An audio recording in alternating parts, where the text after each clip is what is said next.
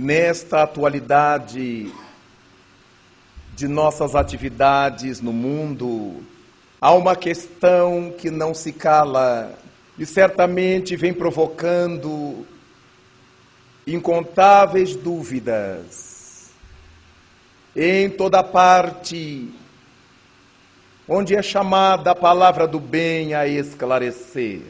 Trata-se dessa dimensão divina que se apresenta na criatura humana, que aprendemos a chamar de sexualidade.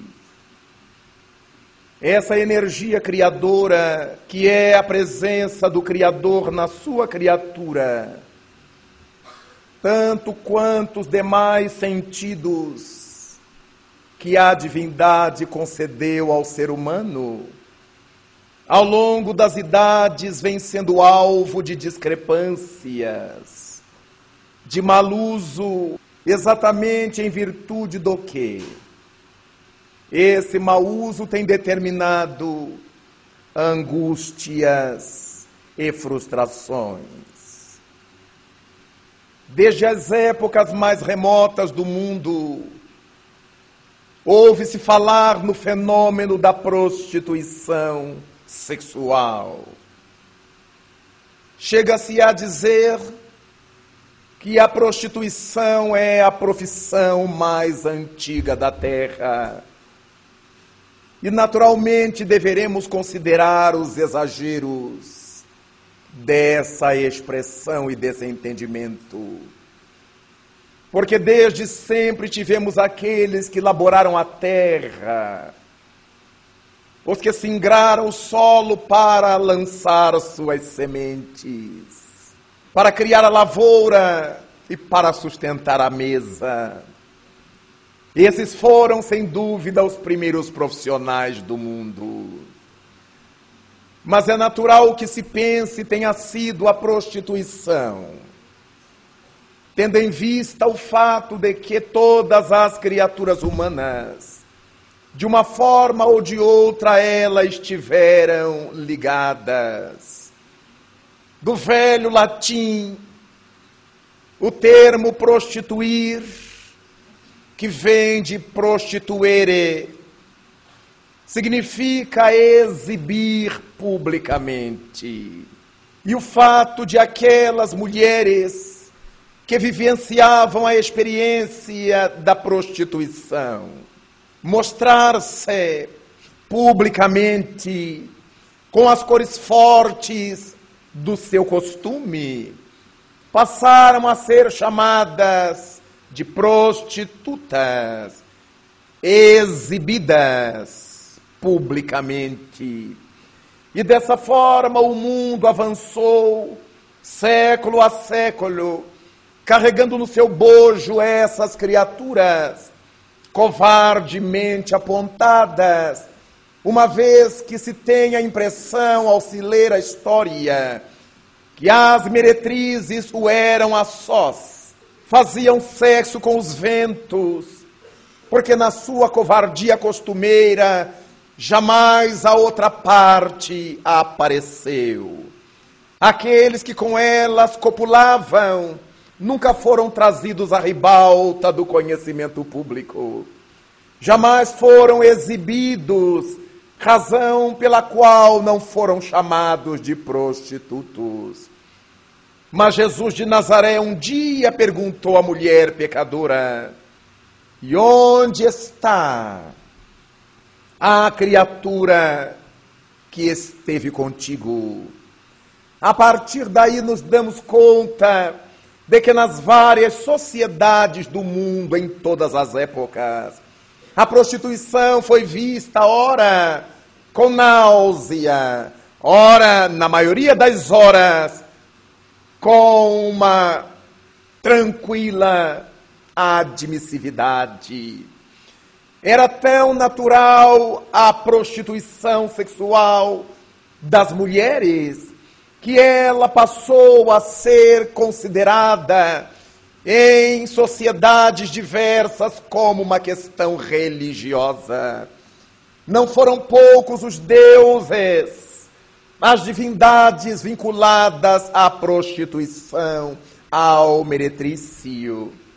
Quando olhamos o povo judeu, o povo hebreu, percebemos historicamente que a prostituição ali era proibida, mas somente proibida entre os nacionais. Os internos, era uma proibição interna. O judeu com uma judia seria alvo de impropérios, mas quando se tratava de gente estrangeira, a prostituição era liberada totalmente, o que facilitava a vida dos hebreus, que viajavam para as várias regiões e num mundo pequeno como de sua época, naturalmente, em poucas horas eles se achavam em terras estrangeiras para vivenciar as experiências da prostituição. Mas quando nos dirigimos aos fenícios, esse povo que nasce com raízes semitas, ali havia uma outra configuração, a questão da prostituição. As mulheres eram artigo público. As mulheres eram mulheres de todos os homens, não havendo acepção entre pais e filhos. Os pais podiam se relacionar com suas filhas, os irmãos com suas irmãs. Elas eram públicas. A exceção feita era a mãe. A mãe era poupada, mas a partir daí surge uma outra anomalia nas sociedades fenícias, porque as crianças eram facilmente entregues aos sacrifícios religiosos eram assassinadas com crueldade, porque, como os pais dessas crianças não tinham certeza se elas eram mesmo suas filhas, então era fácil entregá-las ao sacrifício de sangue. Desse modo, encontraremos o mundo antigo vivendo ao redor da questão da prostituição de forma bastante estranha. Quando nos damos conta de que Afrodite, na cidade de Corinto, olhava o povo com seus olhos de pedra, era a grande dama da prostituição.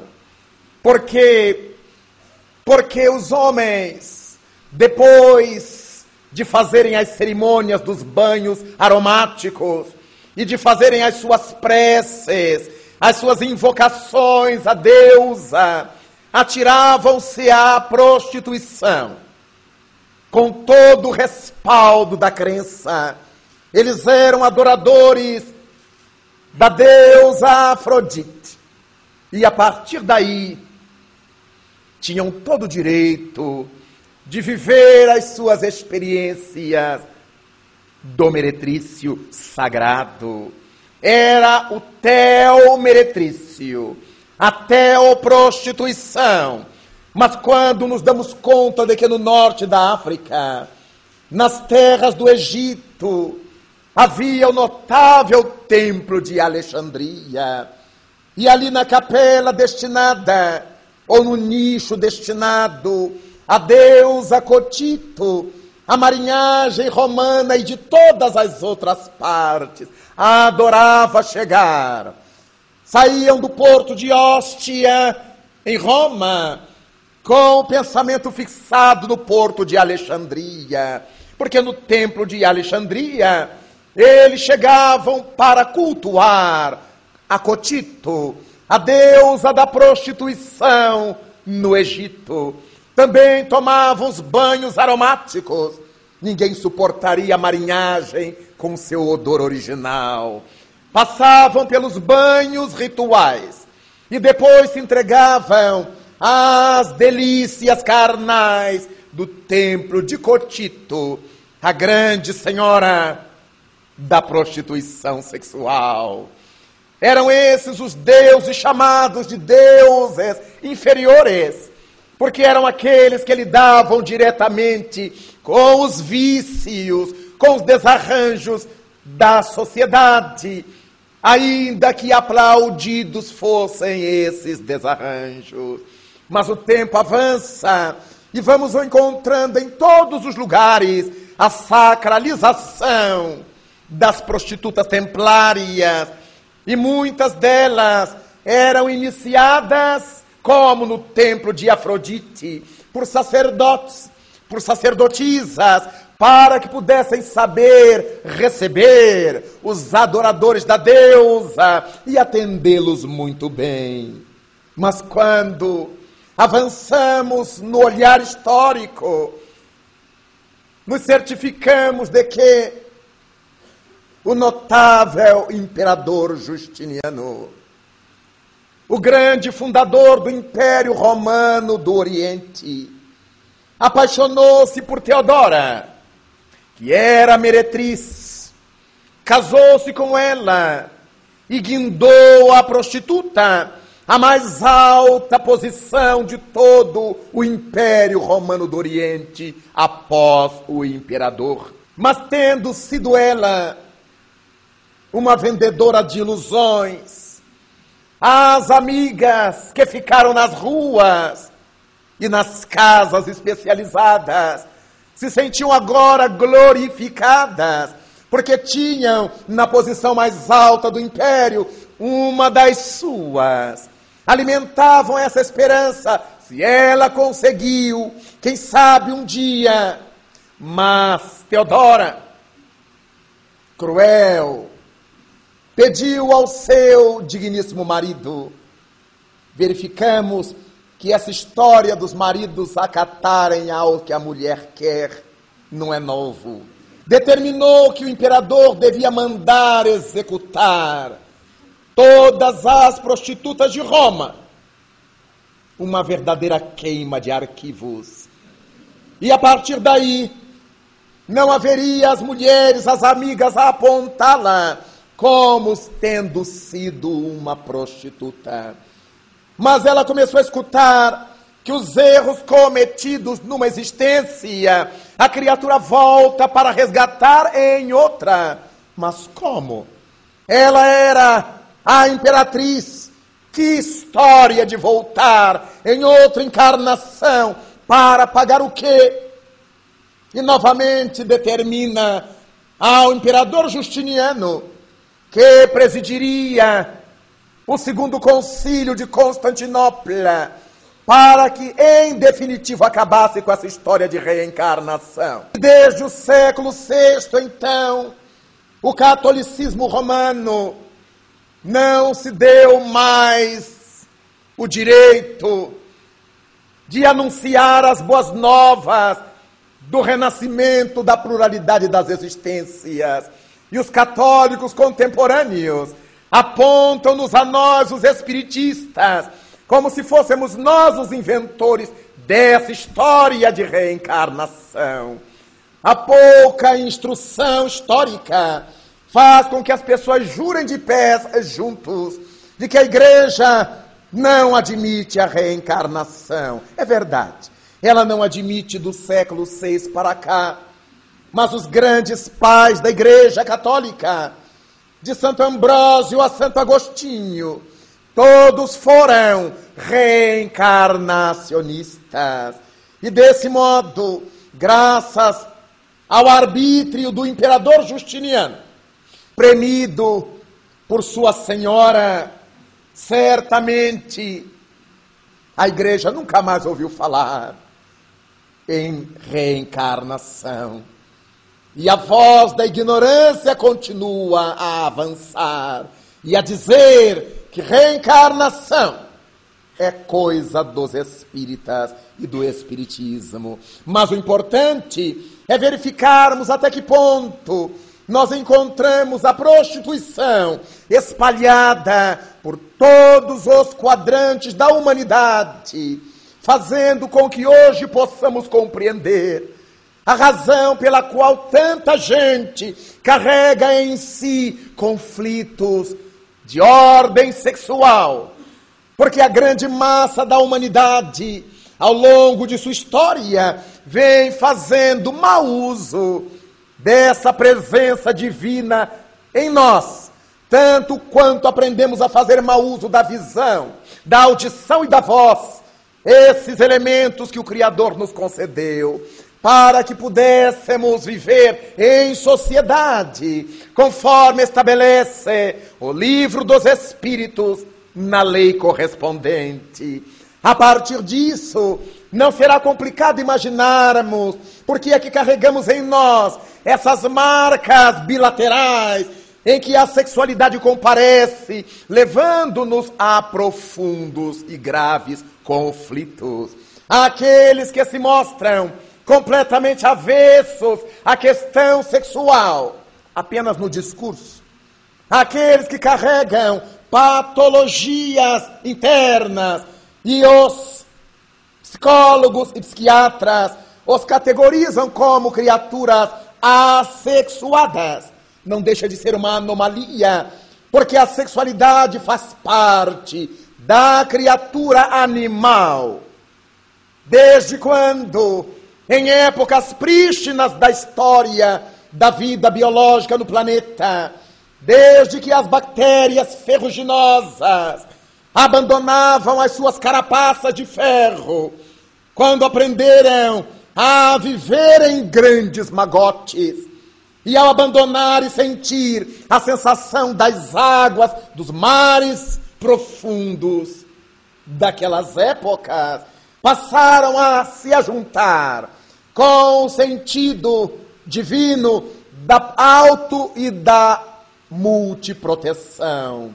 Ao mesmo tempo, nascem as cianofícias, as algas azuis, e tem começo, desde aquele período bacteriano da vida dos oceanos, as experiências sexuadas da vida animal, desde que a criatura espiritual, o princípio espiritual, como didaticamente nomeou Allan Kardec, avançou pelas primeiras formas de vida no planeta, depois de haver atravessado as experiências do reino mineral, as do reino vegetal, agora mergulhava o princípio espiritual nas experimentações animais a partir do protozoa. O protozoário, o animal de uma única célula, daria ensejo ao longo dos séculos e milênios de evolução. A presença de espongiários, de ecnodermas, de plateumintos, até chegarmos ao longo dos milênios aos mamíferos, aos animais superiores. E dessa galhagem encontramos o ramo de onde sairão as criaturas humanas. Dessa forma, a experiência da sexualidade está presente em nós antes de que tivéssemos consciência da nossa própria existência. Ainda nas experiências de princípio espiritual, que segundo a questão, a pergunta 540 de O Livro dos Espíritos, com a sua resposta, e ao estabelecer que tudo se encadeia no universo, desde o átomo primitivo até o arcanjo, que também começou pelo átomo, não começou a ser átomo, ele começou experiências no átomo primitivo, que com certeza não é o átomo de hidrogênio 1, conforme a tabela periódica de Dmitri Mendeleev. É o átomo da matéria primitiva. E a matéria primitiva não temos o mínimo conhecimento a seu respeito. Ainda que Aristóteles a tenha chamado de substância, ainda que Allan Kardec tenha chamado essa substância de fluido universal ou fluido cósmico, ou se quisermos, fluido cósmico universal, redundando um pouco, porque universal é sinônimo de cósmico, universal do latim, cósmico do grego. Mas afinal de contas, o que importa é que somos seres assexuados até um período das experiências do princípio espiritual nas bactérias ferrosas, mas depois disso, a partir do alcance dessa dimensão sensorial, automática no ser, nunca mais nos afastamos da sexualidade.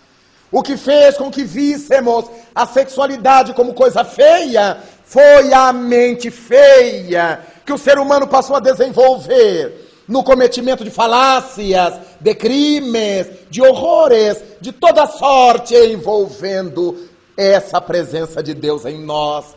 Como hoje se torna crime a calúnia, a maledicência, quando usamos mal a voz, o olhar que Deus nos concedeu para o nosso progresso. Também quando fazemos mau uso da sexualidade, ela nos atormenta milênios afora. Mas quando pensamos na prostituição, naturalmente pensamos nessa outra questão que mobiliza sociedades do mundo inteiro, qual seja a questão da homossexualidade. A algumas pessoas pode parecer que a homossexualidade é uma doença que certos vizinhos nossos têm. E por isso é necessário jogar água benta neles. Ou é necessário excomungá-los, ou é necessário matá-los prendê-los ou levá-los a sérios e graves tratamentos. Sempre o ser humano, no seu equívoco, supondo ser dono da verdade total. Quando lemos a mitologia e achamos a figura do Deus dos deuses na Grécia, Zeus, que em Roma passou a ser chamado de Júpiter. Zeus que se apresentava como uma águia, tomou do ser mais formoso, do homem mais formoso existente na terra, conforme as letras mitológicas.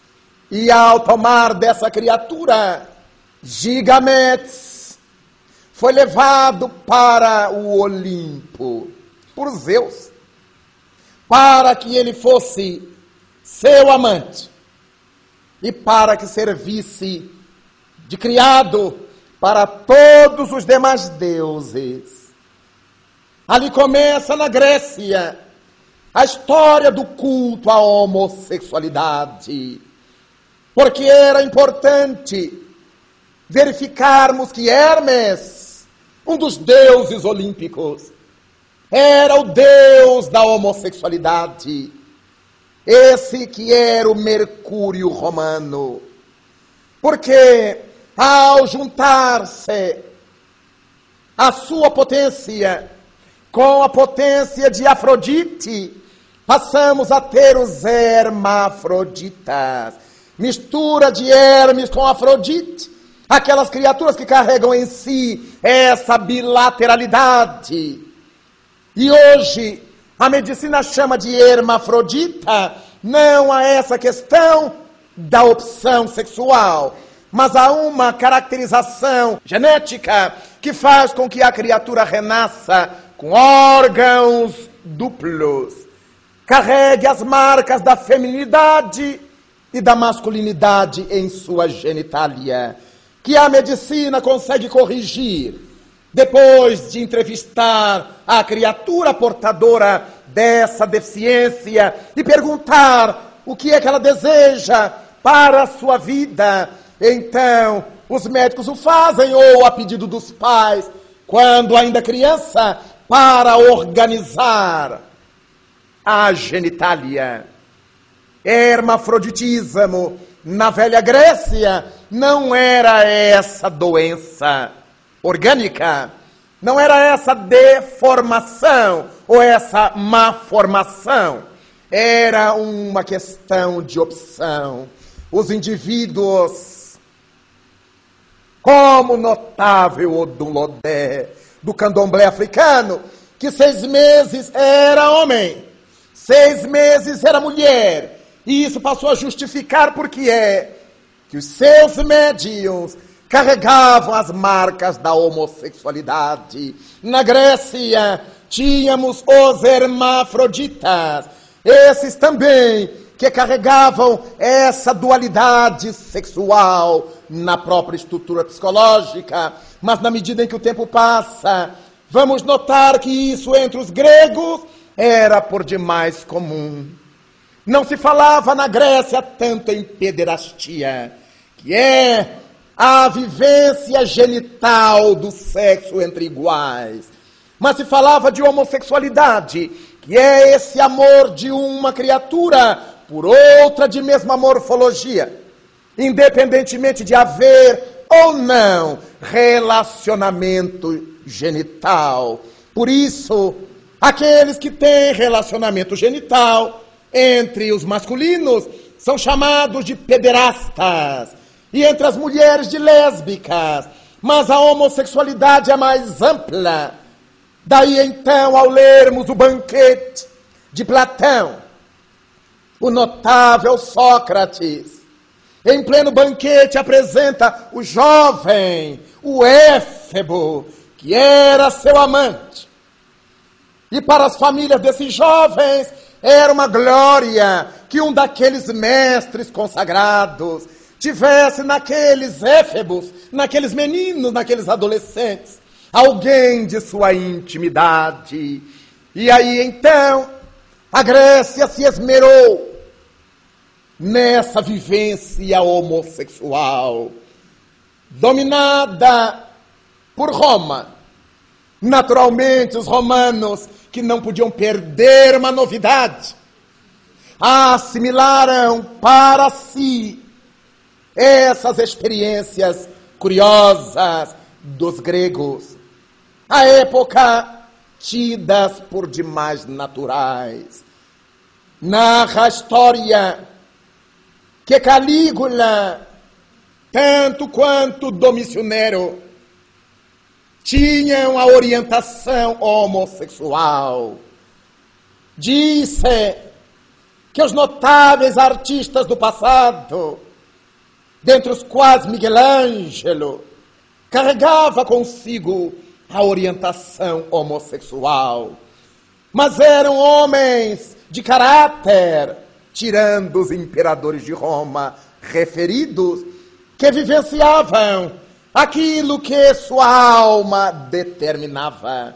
Era de fato uma orientação de dentro para fora, sem que nos refiramos as práticas homossexuais decorrentes dos largos períodos de guerras, em que os homens não conseguiam ter contato com mulheres, tampouco as mulheres com os homens, e certamente surge essa apreensão por desaguar as tensões e a pederastia e o lesbianismo.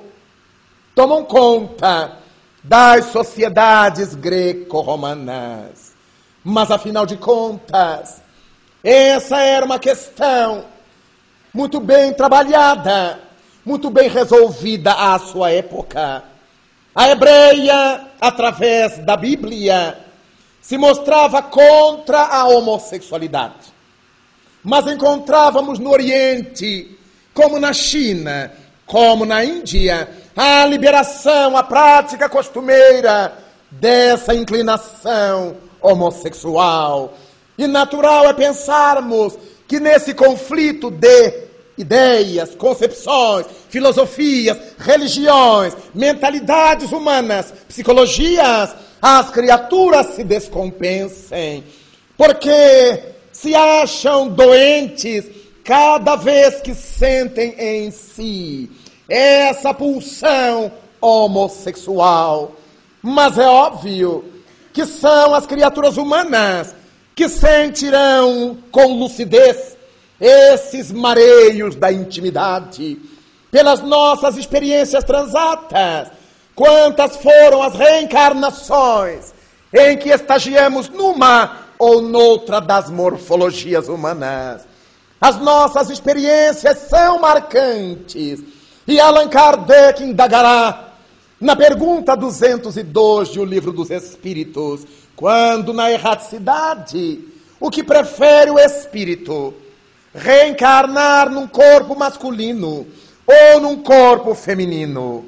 E os imortais redarguem que pouco importa para o espírito qual seja a morfologia da reencarnação. O que lhes importa é o tipo de tarefas que eles deverão desempenhar no mundo. A própria criatura, quando consciente, quando madura para isso, faz a opção de vir num corpo de homem ou num de mulher.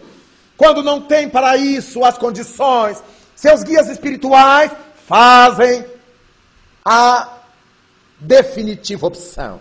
É óbvio que quando juntamos as experiências das reencarnações últimas, pode pesar aquela experiência feminina, ou pode pesar aquela experiência masculina.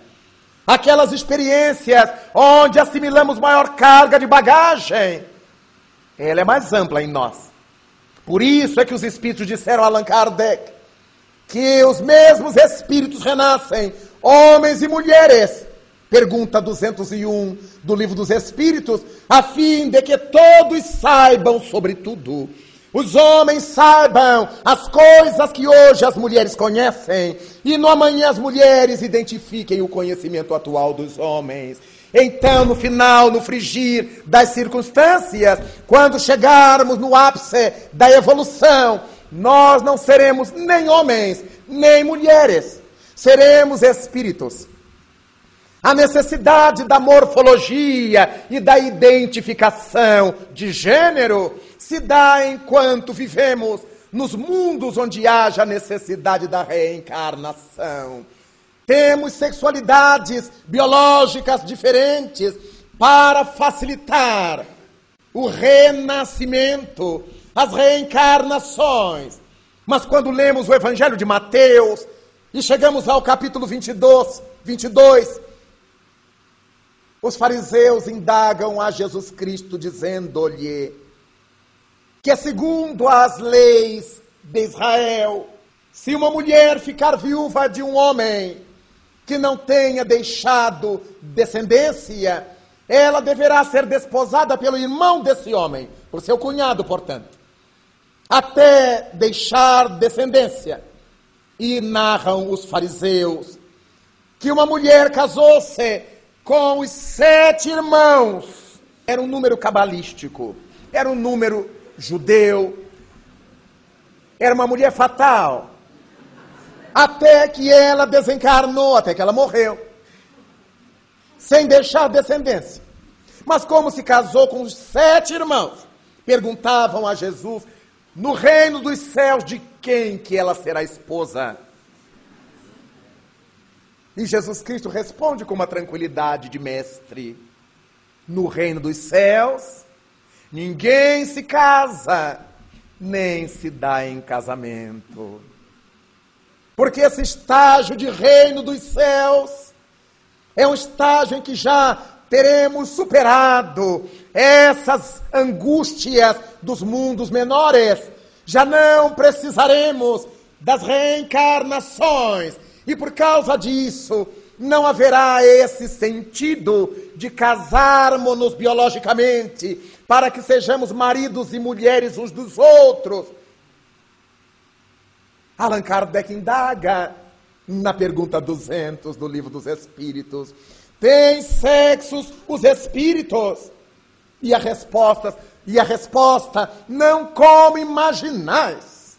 Existe entre eles simpatia e afinidade.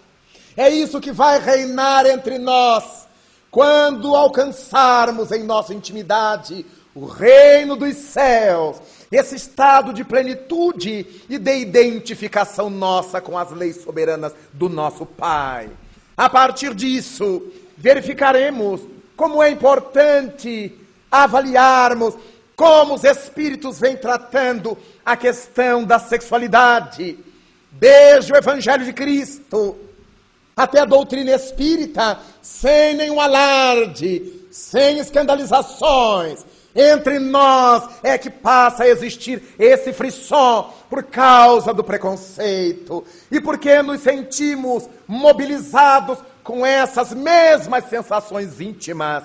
Queremos destruir todas as pessoas que digam sentir a mesma coisa, como se as pessoas fossem espelhos de nossa realidade. Porque se matam homossexuais, porque se matam pederastas e lésbicas, porque se os apedreja por causa da identificação. As pessoas que não têm nada a ver conosco, por que, que a gente se envolve com elas? Deixarmos, deixaríamos que elas passassem, mas atalhamos seu caminho e fazemos questão de destruí-las.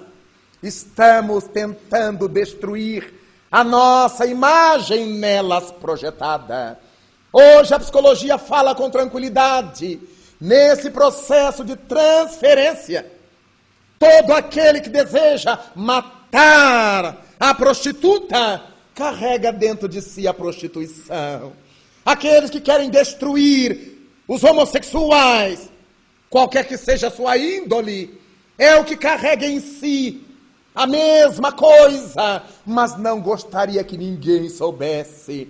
Quando essas pessoas estão ao lado de um homossexual, é como se todo mundo soubesse que ela também carrega aquela dimensão interna. Então, fazemos questão de zombar do outro. E quantos são os homens em gênero que fazem questão de dizer por tudo e por nada: sou homem, eu sou espada, hein? Mas tem umas espadazinhas com florete, tem umas coisas assim.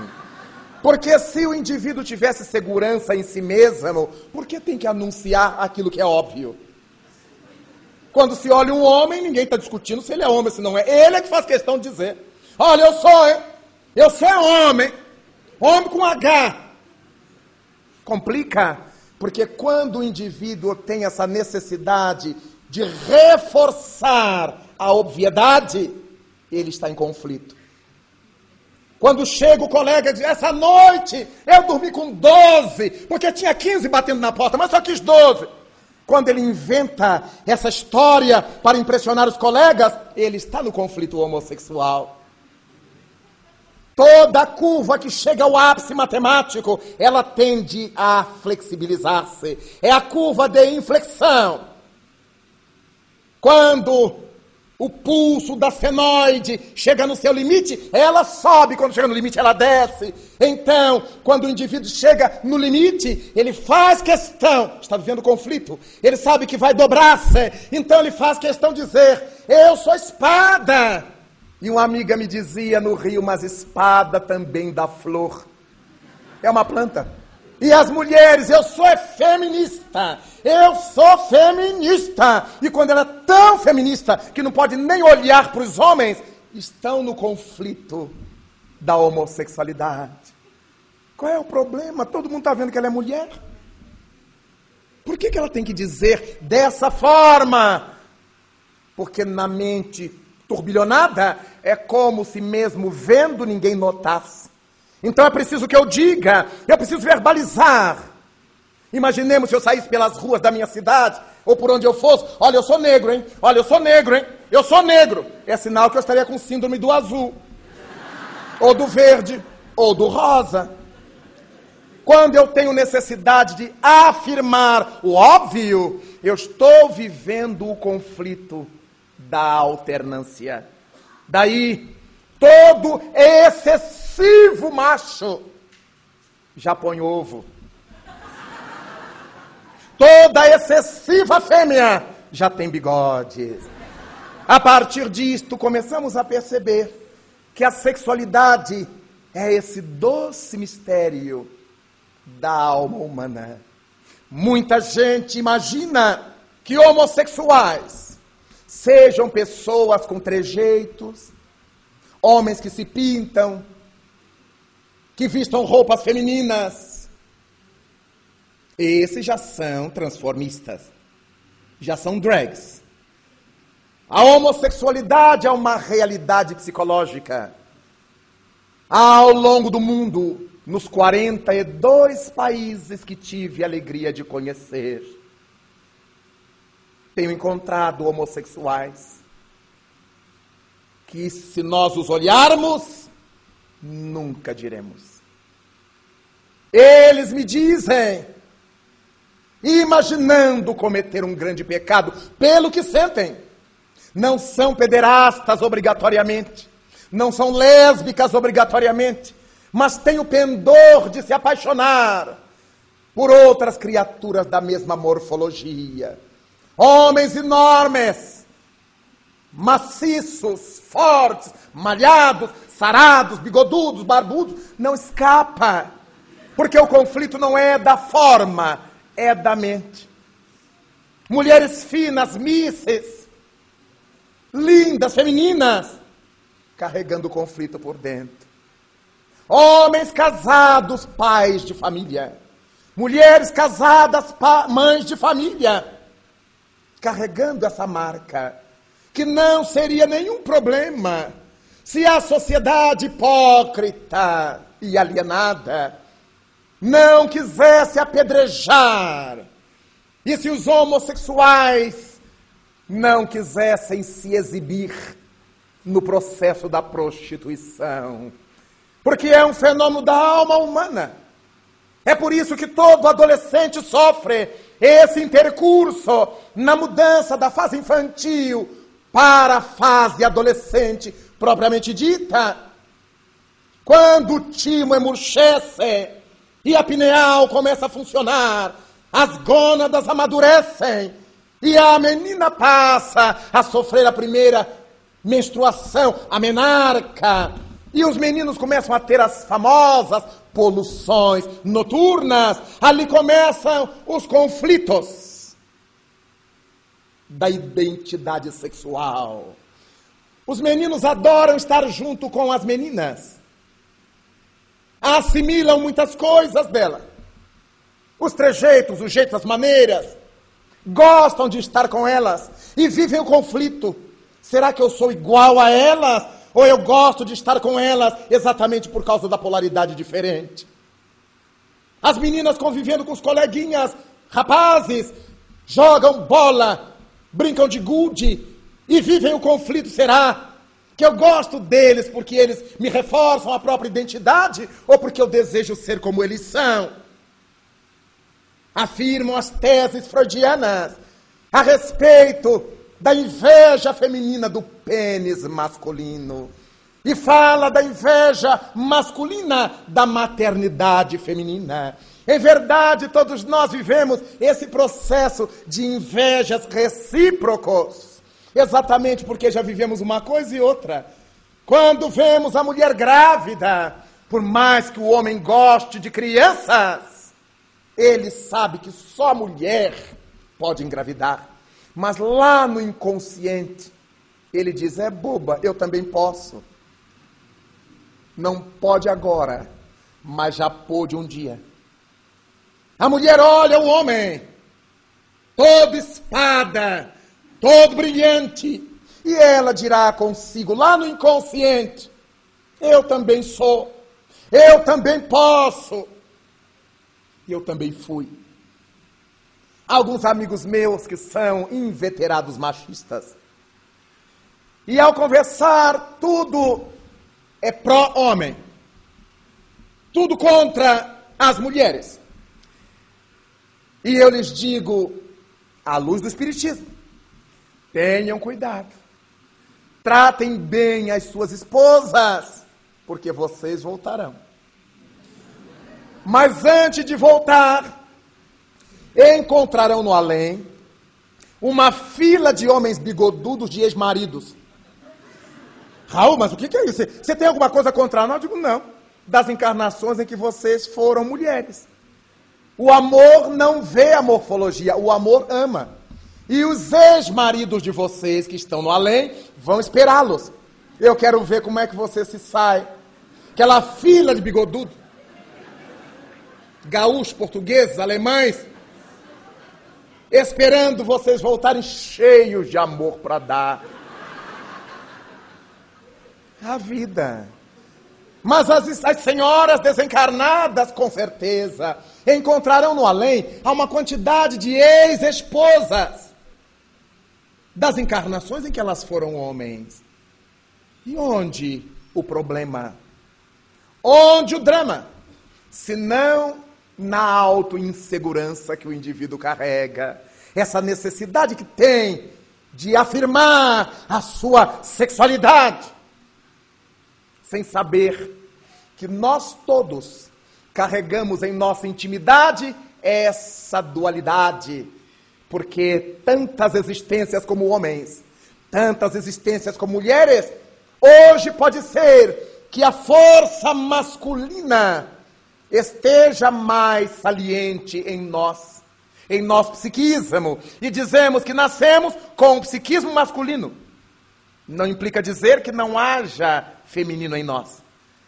E quando a quantidade feminina supera a força masculina, nascemos mulheres.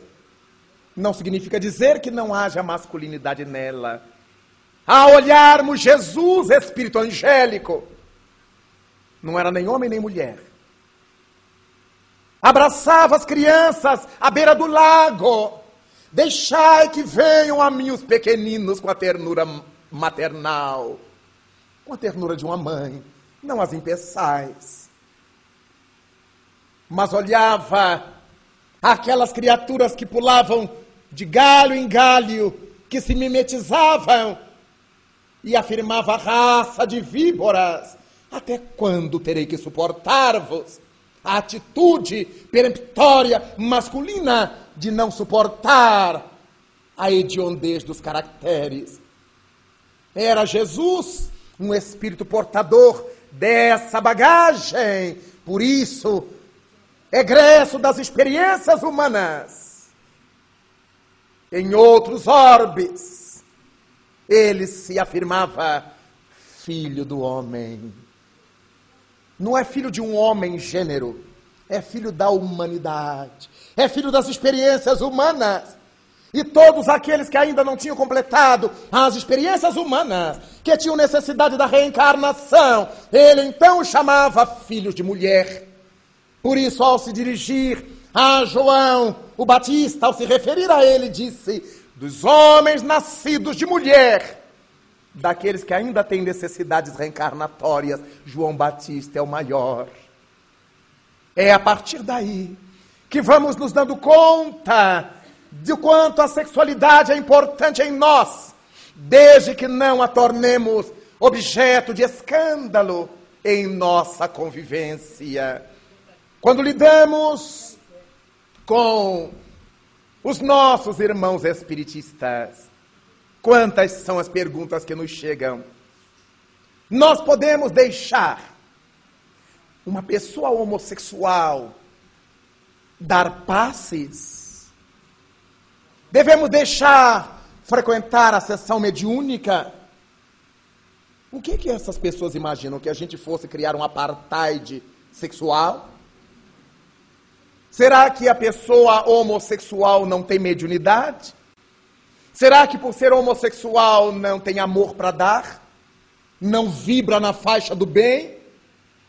Afinal de contas, todos os grandes dramas da humanidade até hoje não foram motivados por grupos gays, pelos héteros. As guerras, o aborto, as misérias da traição conjugal. Tudo isso nascido das experiências hétero. Alguém pergunta, mas os homossexuais podem adotar crianças? A criança não corre o risco de ficar gay também? E os benfeitores nos chamam a atenção para o fato de que em toda a história da humanidade houve homossexuais. Na linguagem cotidiana houve gays, mas todos filhos de casais héteros. Então seria o caso levantarmos a tese de que são os pais heterossexuais que fazem filhos homossexuais. Porque não são os homossexuais que geram filhos homossexuais. Então é preciso que nós paremos para refletir, para pensar e sairmos da tolice. Nós só impediremos a qualquer de realizar as atividades no centro espírita, homo ou hétero, ou bi, ou polissexual, se ele se entregar aos escândalos. Se quiser vir um rapaz para o centro espírita vestido de baiana, aí não dá certo.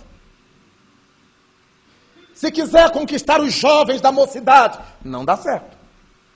Se quiser conquistar os maridos das moças, das senhoras, não dá certo. Mas se a criatura vem para trabalhar no bem, é irmã nossa. E aqueles homossexuais que a gente não identifica? E a homossexualidade enrustida? Como é que a gente faz para impedir? E se eu não tenho instrumento para impedir a todo e qualquer tipo de homossexualidade, por que é que eu vou dirigir o olhar só para aquele que tem trejeitos? Ou que fala mais fino? Quando conhecemos tantos que falam pesado, com voz grossa, que tem pelo nos braços, braços fortes. Porque a questão da sexualidade não é biológica. Os nossos órgãos genitais não geram o sexo. Eles são submetidos ao sexo que está na mente. É por isso que pessoas maduras, entradas em idade, quando os órgãos já não funcionam, nem por isso se lhes desaparece da mente essa tortura sexual, esses desejos do sexo, porque a sexualidade é essa presença de Deus em nossa intimidade. Esteja o nosso corpo apto a efetuar ou não. Os nossos órgãos são órgãos efetores. Eles efetuam o que a mente lhes manda fazer. A sexualidade está presente na alma. Por isso é que os espíritos não têm sexos no plural, como nós imaginamos. Eles carregam essa energia criadora. Quando nós escrevemos um livro da nossa lavra, isso é energia sexual. Quando jogamos futebol, marcamos tento, driblamos, isso é energia criadora, energia sexual. Quando nos abraçamos, quando nos beijamos, quando apertamos a mão, desejando tudo de bom ao outro, essa energia que cria é energia sexual. Nenhum de nós, por questão de educação e cultura, diríamos para um amigo: Eu tenho um prazer sexual em estar com você. Ninguém diria isso. Para a mulher do outro, é um prazer sexual encontrar a senhora. Certamente perderia a vida ou alguns pares de dentes.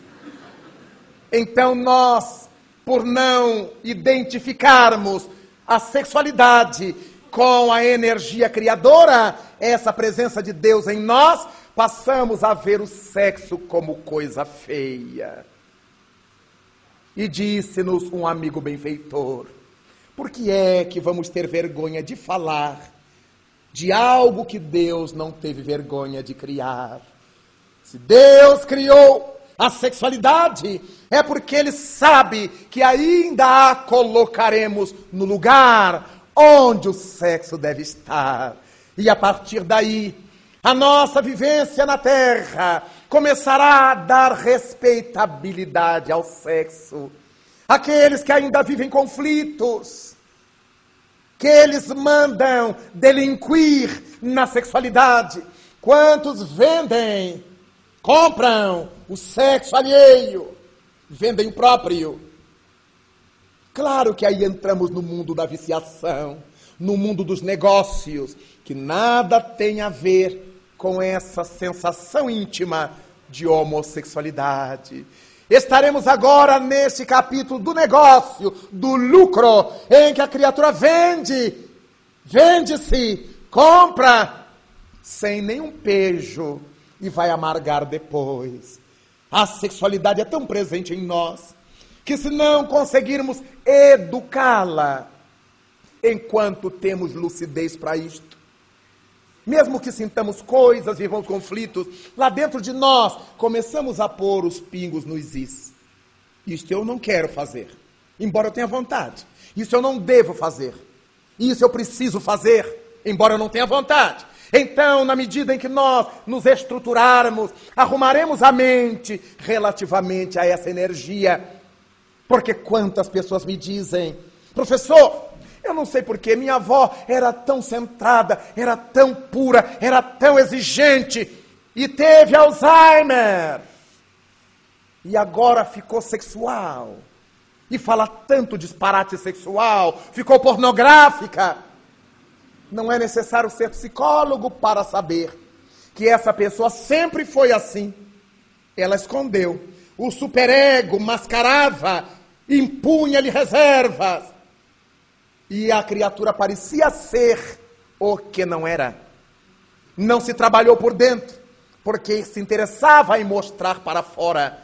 Na hora em que a doença chegou, o superego deixou de ter força e poder então, o seu subterrâneo, seu id começa a vazar. E ela que sempre foi pornográfica no pensamento, desejou isso, desejou fazer aquilo. As pessoas dizem seus sonhos sexuais, suas fantasias sexuais. Quando nós as reprimimos sem educar-nos, chega um dia em que elas vêm à tona. O vovô, que era tão exigente, não se podia sentar à mesa sem camisa, não se podia falar isto, não se podia. Mas depois que ele adoeceu, ele ficou tão pornográfico, dizendo coisas às empregadas, fazendo convites estranhos às visitas. Ele sempre foi assim.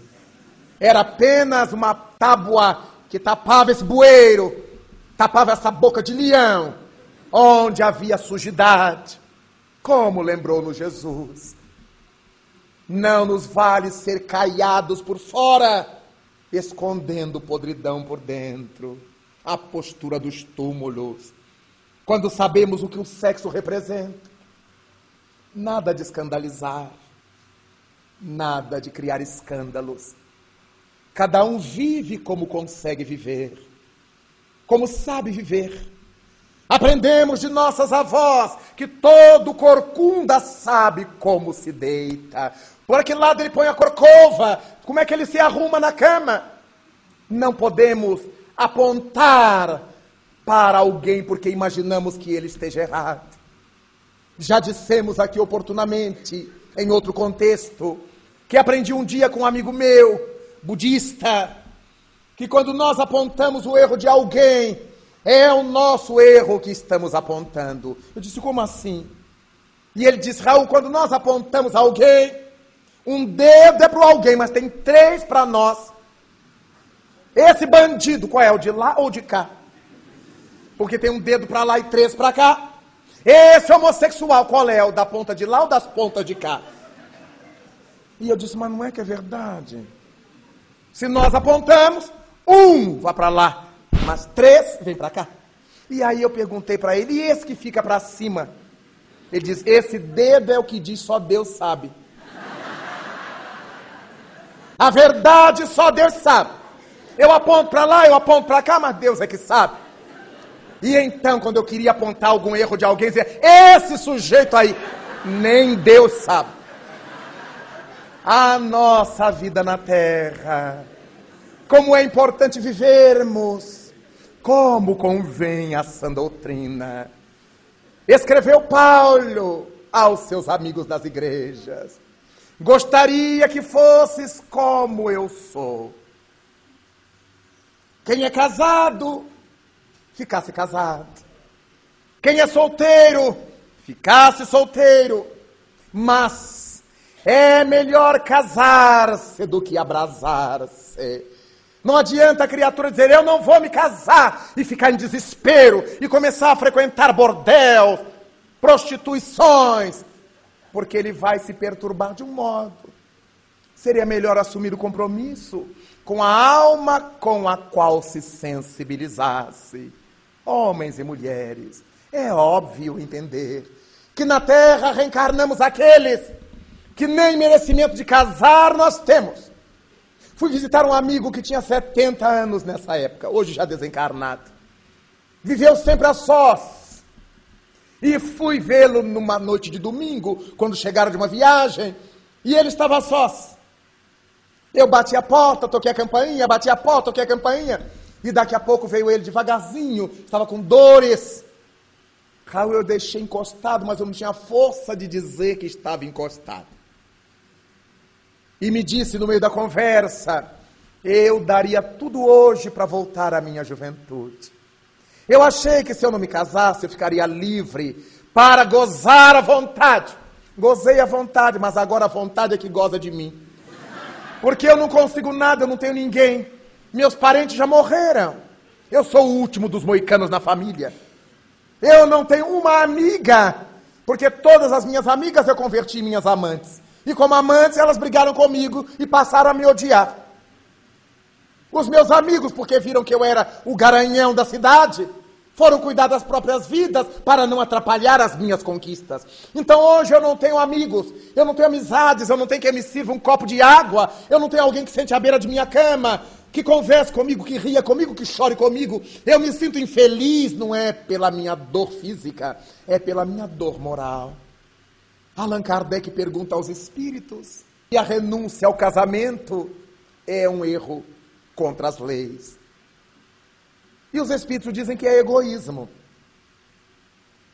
Mas Kardec avança e pergunta: é aqueles que, mesmo querendo, não contraem casamento para se dedicar a uma causa humanitária?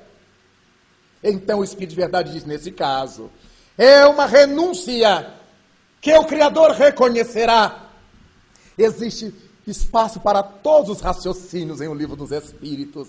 Aqueles que não se consorciam, conforme Freud lembrou, porque querem sublimar a própria sexualidade numa obra do bem coletivo, para uma obra do bem comum.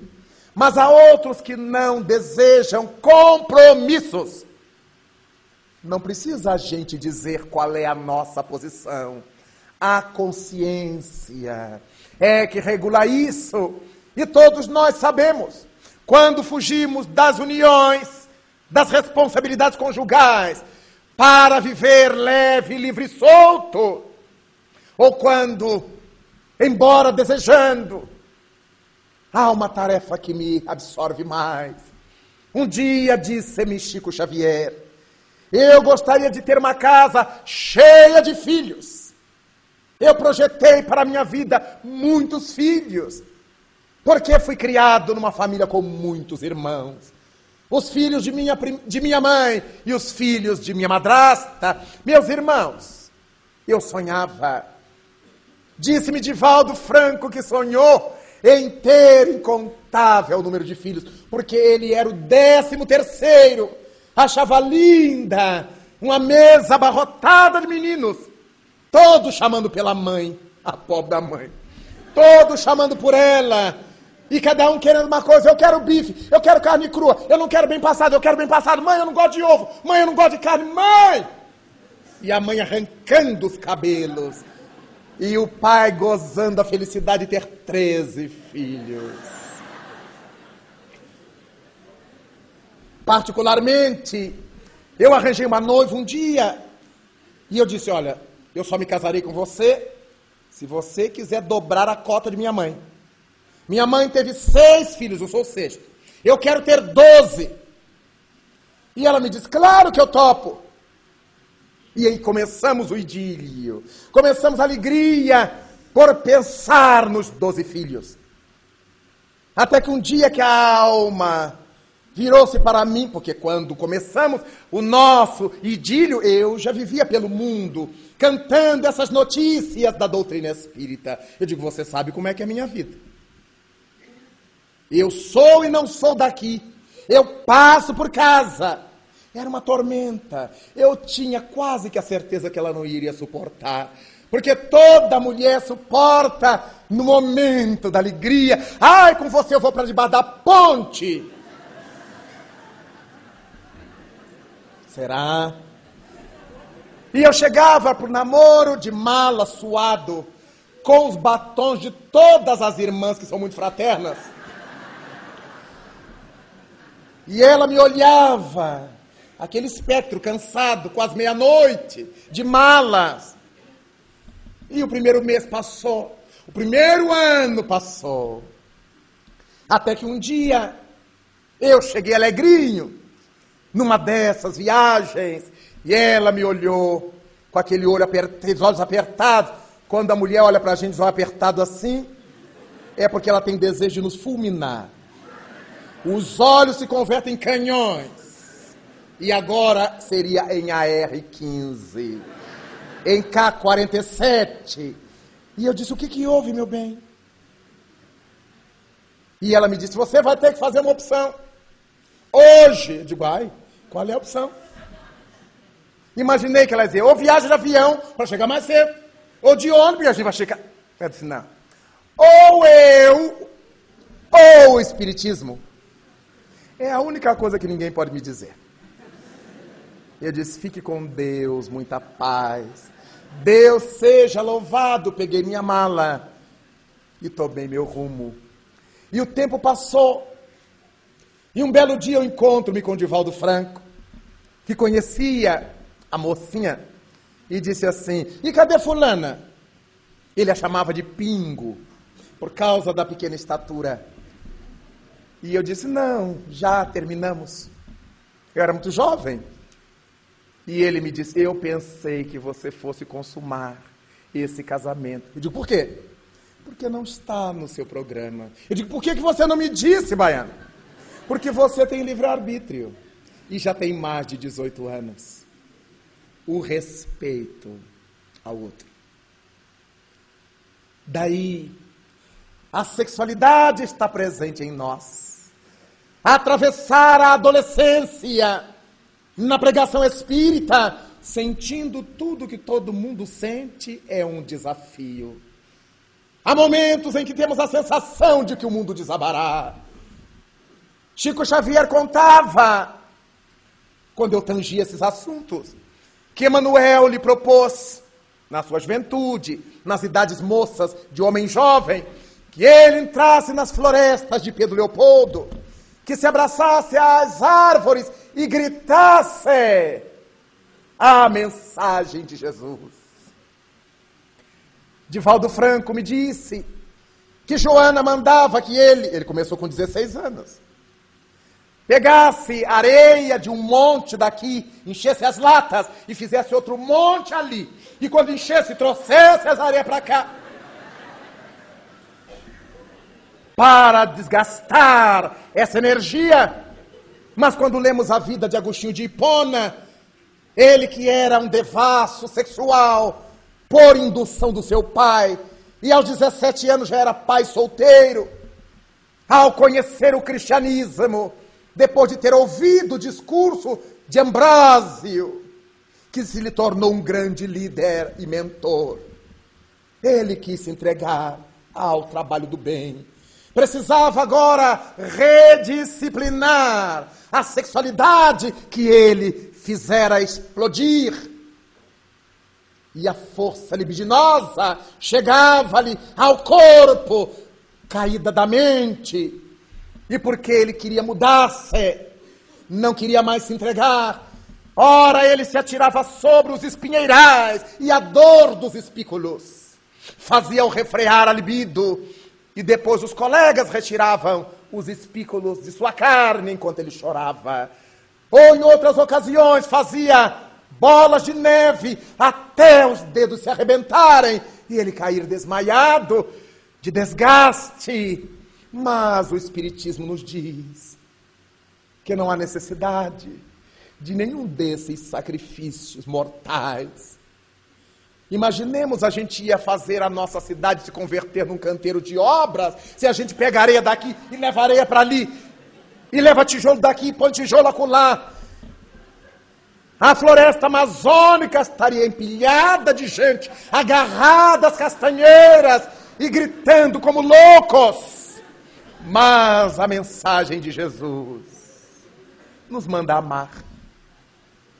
Quando eu chego nos centros espíritas, e vejo os dirigentes colocando os jovens só para tocar violão e fazer teatro, com esses hospitais cheios de necessidade. O passe do jovem é levanta defunto. Esse moço aplicando as energias no bem e vendo a outra pessoa se erguer, ele amaria aplicar passes, servir no bem, mas como ele não faz isto, ele tem que jogar essa energia de qualquer maneira fora. Então dizemos: o jovem ficou sexólatra, mas ele podia ter se tornado passista, ele podia ser, ter se tornado evangelizador, pregador, servidor do bem, onde colocamos a carga de nossas energias sexuais, as energias que fecundam as almas, que criam imagens, criam quadros positivos na mente humana, são energias de criação, são energias sexuais que imprimem na mente do outro as orientações do mundo além. Cada qual de nós, jovens ou não, pode se tornar um anjo anunciador das boas coisas. Como o arcanjo Gabriel veio anunciar a Maria de Nazaré, segundo os textos evangélicos, a sua maternidade. Nós todos poderíamos nos converter em anunciadores de um tempo melhor. Fala o que convém a sã doutrina, disse Paulo. E de pregar e cantou Jesus de todas as formas que pudermos, colocar a nossa energia, colocar os jovens no esporte, mas também para aprender a cantar, a modular a voz, a pintar, a tocar um instrumento, colocando essa energia criadora a serviço da vida, a serviço do bem, e os centros espíritas agasalhando as criaturas que lhe batem a porta. Recordemos-nos de Jesus conforme o texto de Mateus 6, 34, 36. Aquele que vier a mim, de modo nenhum o lançarei fora. Não temos que pedir carteira de orientação sexual de ninguém. Temos que saber se esse alguém está disposto a renunciar em prol do bem a fazer o bem sem olhar a quem. Se é essa a proposta, se isso é aceito, abracemos a todos e converteremos tanta gente ao coração dúlcido de Jesus de Nazaré. Prostituição, prostituir, prostituere, homossexualidade, atração pela mesma morfologia.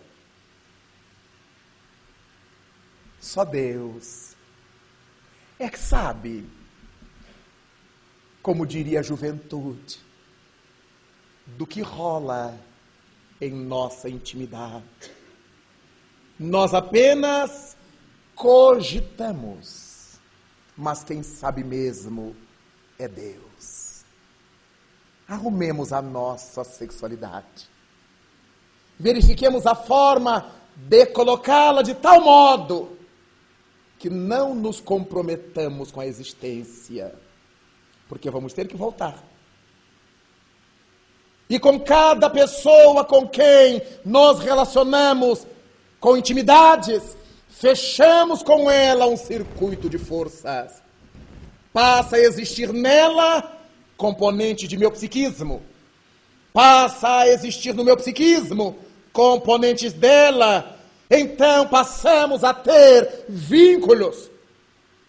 Não importa se eu não a ame. Não importa se eu apenas queira usá-la ou usá-lo.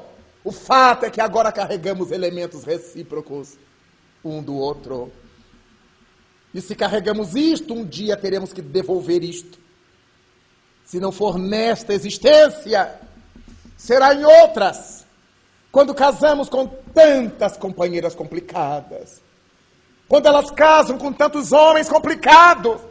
Meu Deus, será que eu escolhi isso? É que estávamos no doce encantamento, como diz Emmanuel. E porque o doce encantamento nos toda o discernimento, era a alma com quem eu precisava arrumar as coisas do passado. Um dia, em nossa casa espírita, apareceu-me um senhor de aproximadamente 38 anos, oficial militar, ficou até o final e disse que precisava trocar duas palavras comigo. Atendi-o, vi a sua nobreza de caráter, a sua lisura como um homem e as lágrimas que lhe corriam dos olhos. E ele me disse, professor, eu estou a ponto de me suicidar. Antes de consumar este ato, eu tenho dúvida de que ele vai resolver o meu problema. E alguém me disse que eu viesse aqui. E eu lhe perguntei qual é o problema. Eu sou casado com uma mulher que eu amo de paixão há cinco anos. E por causa de minhas viagens de estudos militares, deixamos para ter filhos agora que voltei. E eu tenho uma filha de oito meses de idade. É uma princesa, professor. Mas ocorre uma tragédia entre nós. Como, Senhor? Desde que eu tomei nos braços minha filha, eu passei a sentir por ela uma coisa estranha. Um amor que não é de pai. É um amor que um homem sente por uma mulher. E eu tenho medo, porque dei-me conta de que ao banhar minha filha para ajudar a minha companheira, ao enxugá-la, ao vesti-la, ela se sensibiliza com meu toque. Ela fica feliz, ela se excita e ri desbragadamente quando eu a toco. O que não ocorre quando a mãe lhe cuida. E só de imaginar, professor, que algum dia eu possa realizar alguma violência com minha filha, eu me matarei. E chorou. E chorou. Ouvi sua história silencioso. E lhe disse: Não, não há nenhuma necessidade do Senhor matar-se, porque isso é perfeitamente compreensível. Ocorre muitas vezes. E o Senhor, por ser um homem nobre, está conflitado. Falei-lhe da reencarnação, dos complexos freudianos, de Édipo, de Eletra. Falei-lhe dessas coisas da psicanálise. Falei-lhe das coisas da doutrina espírita. Aclarei a situação e disse que ele deveria pedir apoio à sua companheira, contar para ela o que estava se passando. Ela o ajudaria por tudo de bom que ele falava a seu respeito. Quando tiver um tempo, voltem, traga sua esposa para conhecermos. E assim ele fez. Na semana seguinte, Estava ele com a esposa jovem, muito bonita, uma vibração querida, e a menina de oito meses nos braços. Era de fato um querubim. Morena de olhos verdes, os cabelos negros. Para onde o pai se voltava, ela acompanhava com os olhos. E nos assentamos. E a esposa me disse: Professor, ele conversou comigo tudo que tinha conversado com o Senhor. Mas eu já sabia, professor. Eu venho acompanhando isso, só que eu confio no meu esposo. Eu sei que ele nunca iria atentar contra a nossa filha. Eu não sabia que ele estava vivendo esse conflito. Mas do olhar que ele dirige à menina e da paixão que a pequena tem por ele, eu já sabia. Conversamos, conversamos. Eles começaram a frequentar o centro espírita. A menina agora era filha de todo mundo. Criança no centro espírita vai pro colo desse, pro colo daquele, e dorme aqui, dorme acolá. E num dado momento a mãe se lembra: onde é que está minha filha? Está com alguém cuidando. Então, a menina foi crescendo. Eles assumiram tarefas no centro, se tornaram espíritas. Ele é um notável aplicador de passes um fluido muito bom para os passes. Ela se revelou uma pregadora, uma doutrinadora, uma médium de esclarecimento notável. A jovem hoje cursa direito aos 19 anos. E durante todo o seu desenvolvimento, estava demonstrada a relação dela com o pai. Porque ela chegava para o pai e pai, eu quero que você faça. E a mãe intervinha, minha filha. Não é assim que se fala com seu pai. Nesta encarnação, quem manda nele sou eu. E a menina foi entendendo e ria e dizia assim: Ô pai, se ela deixar, você faz isso para mim? Apaixonados até hoje. Ele olha para a filha com uma ternura imensa, tendo conseguido sublimar o sentimento do amor. Não eram mais os amantes do passado, eram pai e filha. Dessa maneira, aquilo que a gente faz com a sexualidade, nós vamos ter que arrumar depois com a sexualidade. Quando olhamos esses casos patológicos, alguns teratológicos, de familiares que se viciam suas próprias crianças, essas crianças carregam o fluido do passado com o qual saíram da encarnação. Sexólatras, nascem os bebês jorrando esse fluido para que a vida os possa corrigir, para que a família os possa reorientar. Mas se passaram atormentado pelo circuito desses fluidos, se sentirá atraído por essa criança. Ele não está sendo atraído pelo bebê, pela criancinha, mas pelo espírito velho que emite o velho fluido sexual. A partir disto, Quantas coisas o Espiritismo nos esclarece. Nenhum conflito. Busquemos solução. Na oração, no trabalho, no esclarecimento, no diálogo, para que todas as coisas referentes à energia criadora fiquem bem ajustadas em nós. Quantos são os casais que vivem o conflito da prostituição sexual, embora sejam casados no papel. Porque eles admitem que, uma vez assinado o papel, tudo que eles imaginarem, eles poderão fazer no tálamo conjugal. Mas quando nós lemos as obras de André Luiz, Espírito, ele nos assevera que os benfeitores respeitam a intimidade do casal, quando o casal vive a sexualidade com nobreza. Mas se o casal vive a sexualidade como prostituídos, sua câmara não é mais lacrada fluidicamente. Se converte numa praça pública e várias entidades compartilham daquele ato sexual e tanto escrachado se torna que um não se sente mais satisfeito com a relação do outro.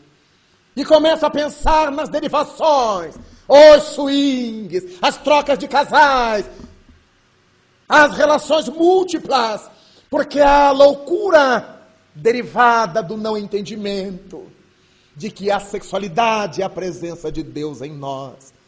O que pode haver de mais íntimo entre um casal é essa troca de fluidos e esse contato de genitálias. A partir daí, tudo mais serão aventuras. Não vale tudo na relação conjugal, vale o que é do bem. E a partir disso, conscientizados de que estamos neste mundo para aprender e crescer, não para nos acusar reciprocamente, Nada de apontar o outro, porque teremos três dedos apontando para nós. Mas ajudar onde seja possível. Se alguém nos pede ajuda, se alguém demonstra carência, a possibilidade que tenhamos de ajudar se manifestará sem condenação, sem zombaria, sem xistes desmoralizadores, porque nós nunca sabemos como será o nosso amanhã. Como serão nossos filhos? Como serão nossos netos?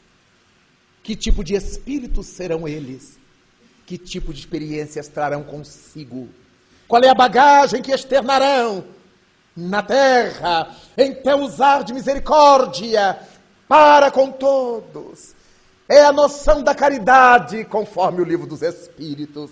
Benevolência para com todos, indulgência para com as faltas alheias e o perdão das ofensas. A sexualidade, então, é essa presença divina em cada um de nós, que nem sempre sabemos colocar essa presença divina nos devidos trilhos.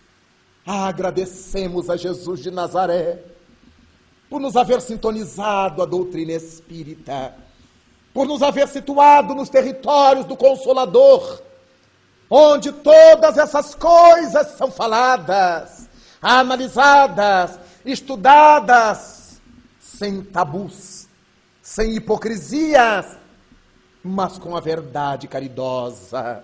E a partir dessa hora luminosa de entendimento, teremos outro olhar para a humanidade.